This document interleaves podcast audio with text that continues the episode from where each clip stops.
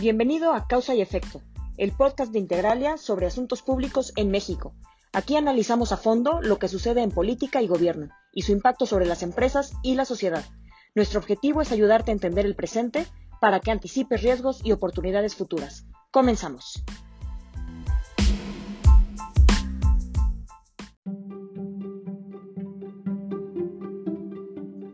En este primer episodio hablaremos de tres efectos políticos causados por la pandemia del COVID-19 en México. Primer efecto político. Hay una caída en la aprobación del presidente López Obrador. Como ya han demostrado varias encuestas, su popularidad empieza a disminuir como consecuencia del manejo que ha dado a la crisis. De acuerdo con el Poll of Polls de Oráculos, a principios de año la aprobación del presidente se situaba en 66%. Sin embargo, a finales de marzo vemos que se ha roto la barrera de los 60 puntos para llegar a un 59% de aprobación. Como referencia, al inicio de su gobierno, en enero del 19, la aprobación de López Obrador estaba por arriba del 80%.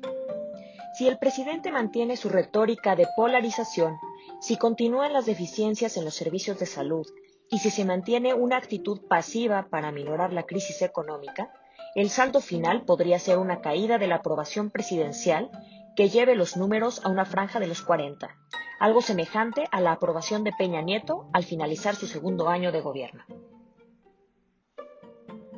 Segundo efecto político. Habrá menos dinero para el proyecto político de la llamada 4T. ¿Por qué?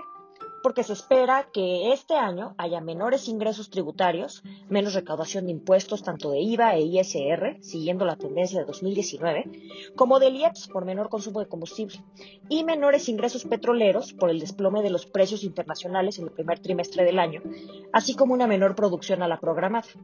A pesar de esto, los programas sociales y proyectos de infraestructura insignia continúan siendo la prioridad del gobierno federal por lo que compensarán el faltante de ingresos mediante casi 220 mil millones de pesos de los fondos de estabilización y más recorte al gasto operativo y gasto de inversión física. Sin embargo, esos fondos serán insuficientes, por lo que hoy los proyectos prioritarios lucen inviables. Tercer efecto.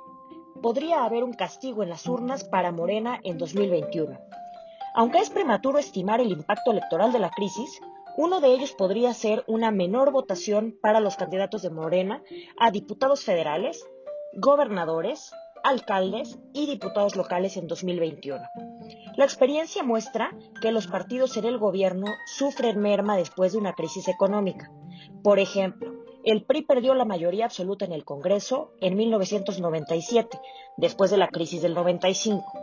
El PAN tuvo un retroceso en la elección de diputados federales de 2009 después de la crisis financiera del 2008. Y algo semejante podría ocurrir ahora, aunque ello será diferenciado por región del país y grupo poblacional. Esto ha sido todo por hoy. Nos escuchamos en otro episodio de Causa y Efecto.